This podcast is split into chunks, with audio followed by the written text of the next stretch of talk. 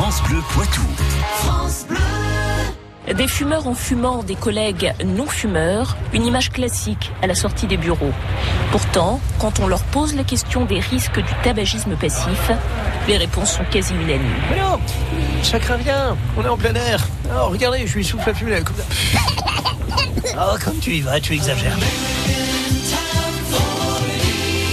Une étude scientifique de l'Université de Californie a démontré qu'il ne suffisait pas d'être à côté d'une personne qui fume pour subir les conséquences du tabagisme passif. Autrement dit, même sans fumer à proximité, si vous portez un vêtement qui sent le tabac froid, les effets peuvent être graves. Idem si vous vous asseyez sur le canapé ou le fauteuil de la voiture d'un fumeur. Cela concerne aussi les tapis, tapisseries et murs d'une maison. En fait, les fibres des tissus emprisonnent des toxines, un véritable cocktail qui se forme suite à l'accumulation des résidus de la fumée de cigarette.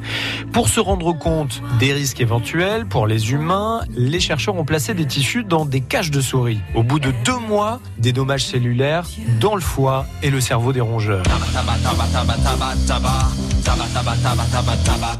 On continue le cortisol, qui peut causer un surpoids, affaiblir l'organisme et accentuer le risque de diabète, eh bien, ce cortisol augmente de 45%. Une offre d'effort incommode et s'exporte, atmosphère viciée du garage au palier.